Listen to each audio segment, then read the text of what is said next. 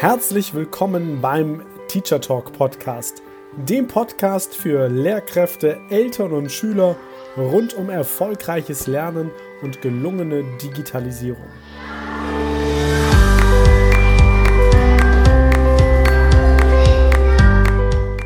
Ist zeitgemäßes Lernen digital? Und wenn ja, wie digital genau? Was ist eigentlich Digitalisierung im Bildungsbereich? Wie verändert sich Lernen durch Digitalisierung? Und wie sieht dadurch die Schule der Zukunft aus? Viele spannende Fragen und noch viel mehr spannende Antworten erhältst du in genau diesem Podcast.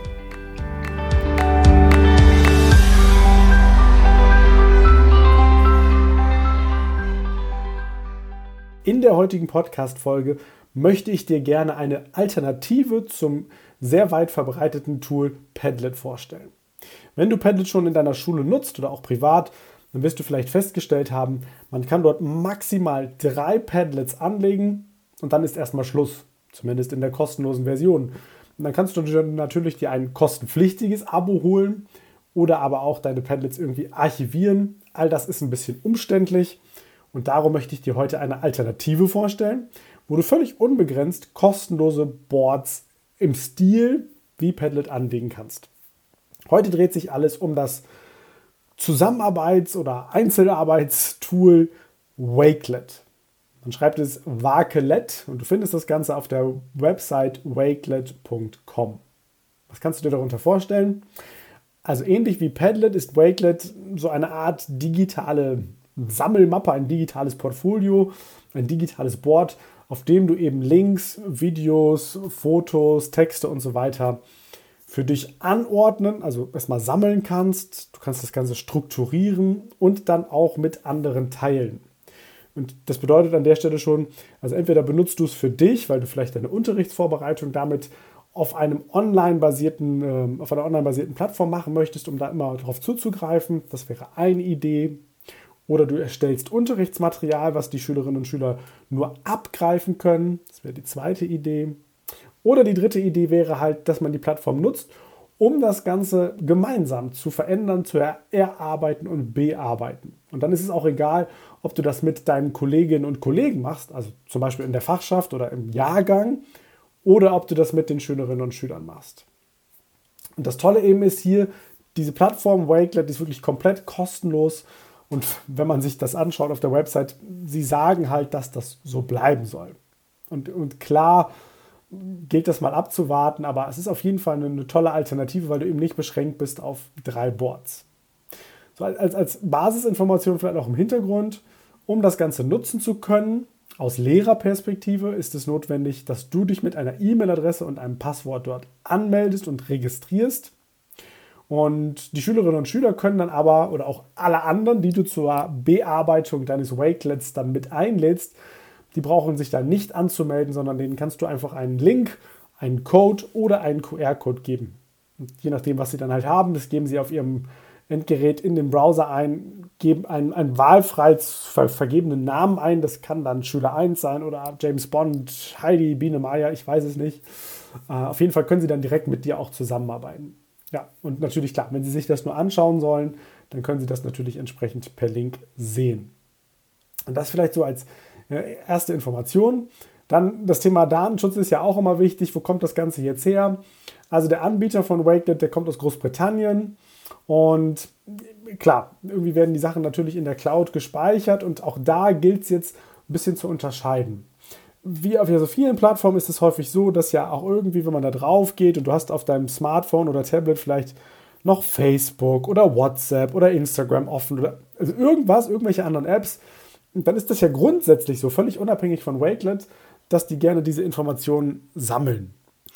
Und bei Wakelet ist es jetzt so, solange du nicht registriert und nicht eingeloggt bist und solange du an einem Gerät arbeitest, was eben nicht irgendwie ein, ein Login auf einer Social-Media-Plattform hat. Also ganz klassisch, die Schülerinnen und Schüler haben einen Laptop oder ein Tablet in der Schule und benutzen das, wo kein Social Media und so weiter installiert ist.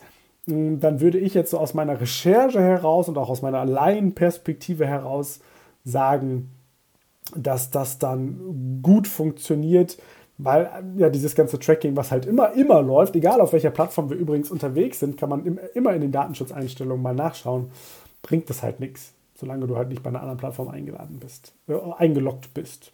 Ja, und das ist auch egal, ob du die Dinge halt nur anschaust in dem Moment oder ob du auch dich aktiv beteiligst. Von daher, ja, das einfach nur so vielleicht als, als kleinen Datenschutzexkurs für alle, die das interessiert.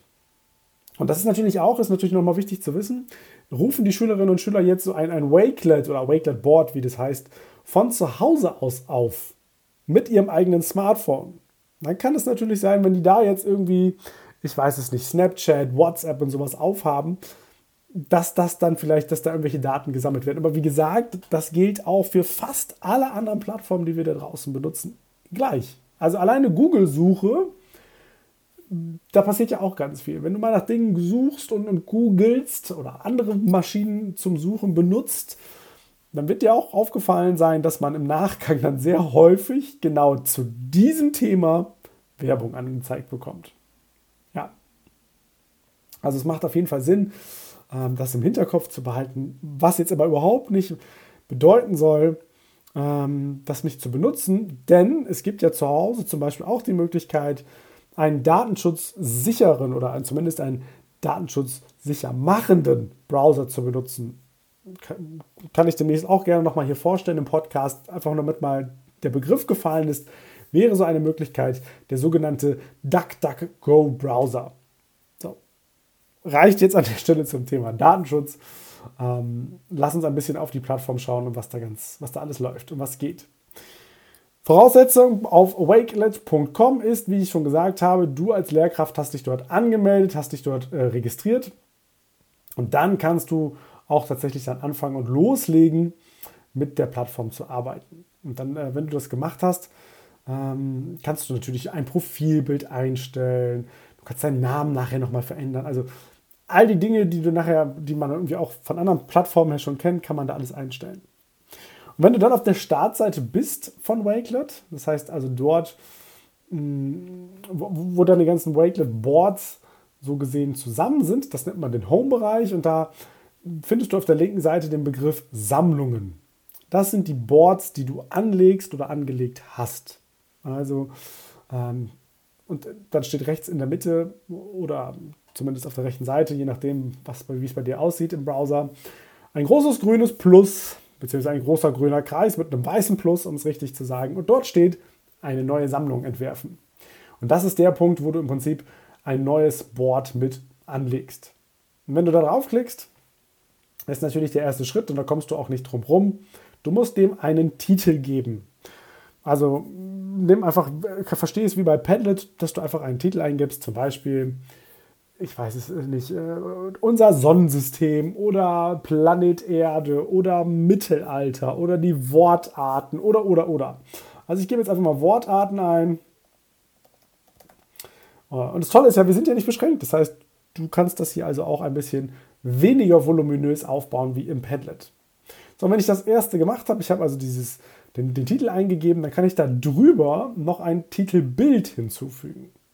Heißt ein Titelbild, auch das macht ja wieder Sinn, äh, einfach, habe ich ja schon öfter erklärt, immer dann, wenn wir Bilder benutzen, das heißt, das ist das Erste, was wir wahrnehmen. Wir sind halt sehr, sehr visuelle Menschen.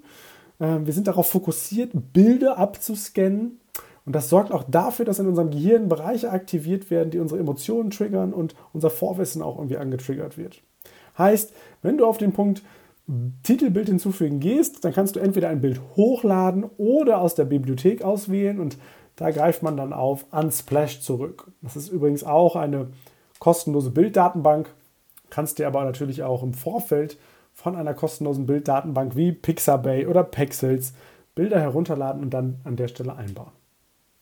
Das heißt, wir haben jetzt das Bild zu unseren Wortarten, den Titel, dann könnte ich noch einen Untertitel, das heißt hier Beschreibung eingeben und jetzt kommen wir zum eigentlichen Punkt, nämlich Inhalte hinzuzufügen. Und das wird angezeigt auch wieder mit so einem grünen Plus.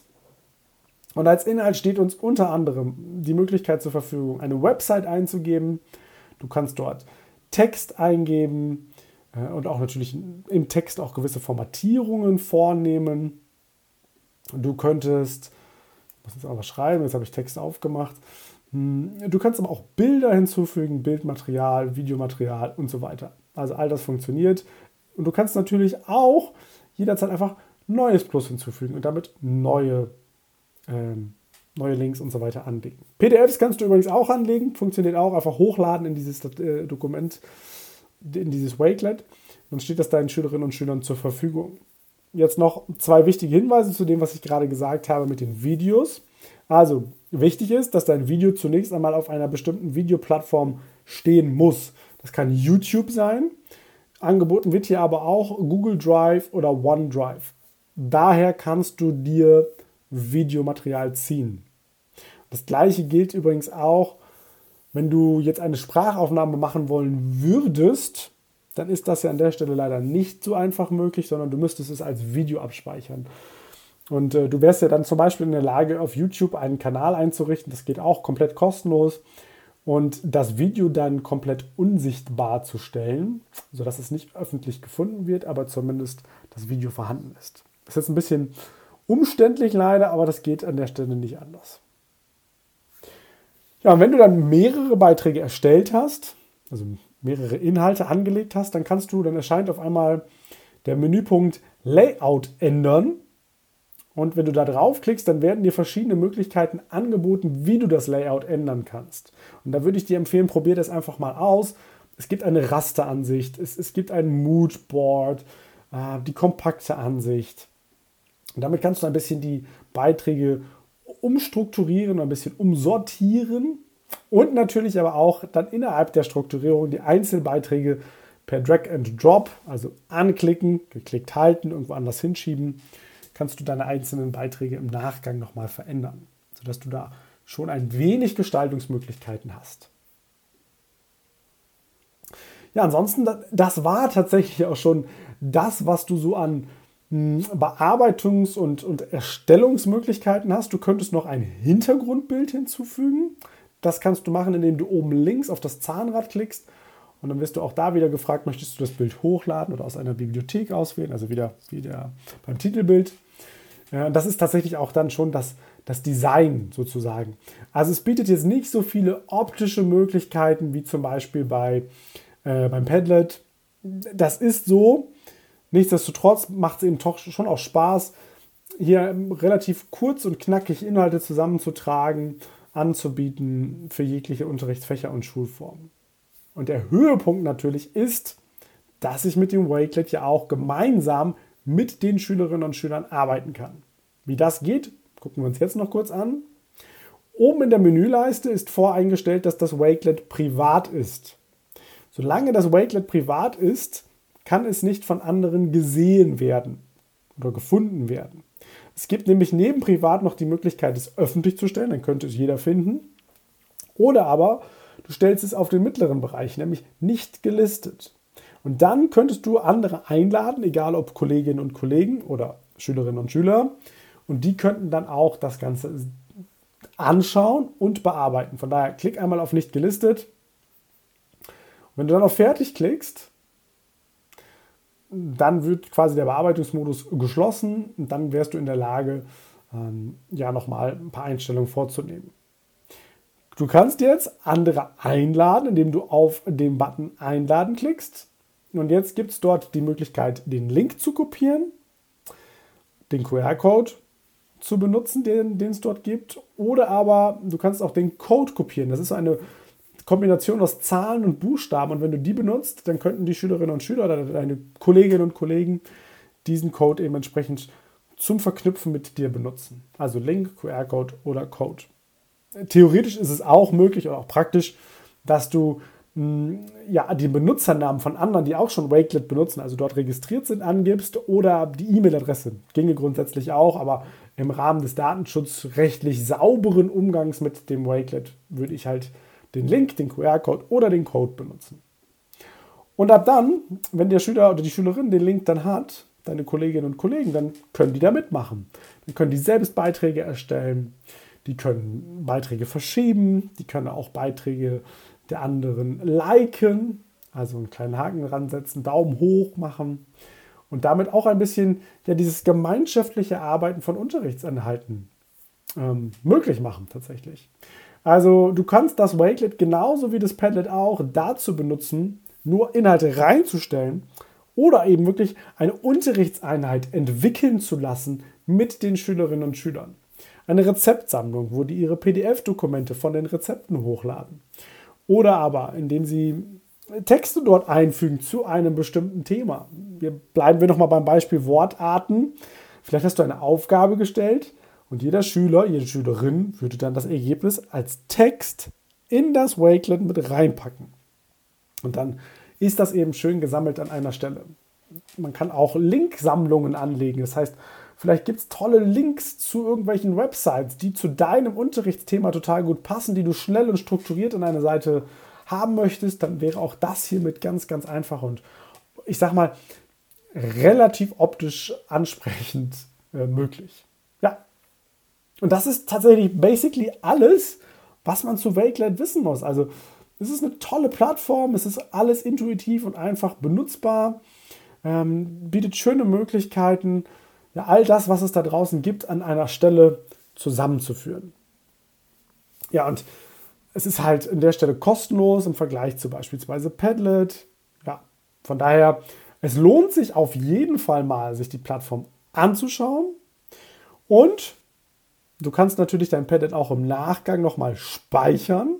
Das heißt, auch da könntest du nochmal ein PDF generieren, wo alles drin sitzt. Das heißt, du kannst erst die Inhalte sammeln, kannst dann entsprechend das Ganze als PDF speichern. Auch das wäre möglich. Von daher schau dir gerne mal die Plattform an, fühl mal ein bisschen rein, ob das eine Plattform ist, mit der du gut arbeiten könntest oder wo du dir vorstellen kannst, dass das für deinen Unterricht auch eine gute Möglichkeit wäre. Und wenn es nicht für dich eine Möglichkeit wäre, dann vielleicht für deine Schülerinnen und Schüler. In dem Sinne, ganz, ganz viel Spaß beim Ausprobieren und ich freue mich darauf, wenn wir uns nächste Woche zu den neuen Podcast-Folgen wiederhören. Eine wunderbare Woche dir.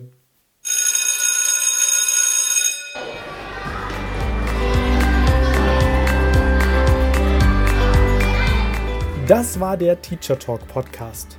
Weitere Infos findest du auch unter www.mediencoaching.nrw auf meiner Facebook-Seite und bei Instagram unter dem Profil der-lernberater. In einem kostenlosen Telefonat erfährst auch du die drei Geheimnisse, wie du deinen Unterricht und den Unterricht des Kollegiums auf das nächste Level hebst.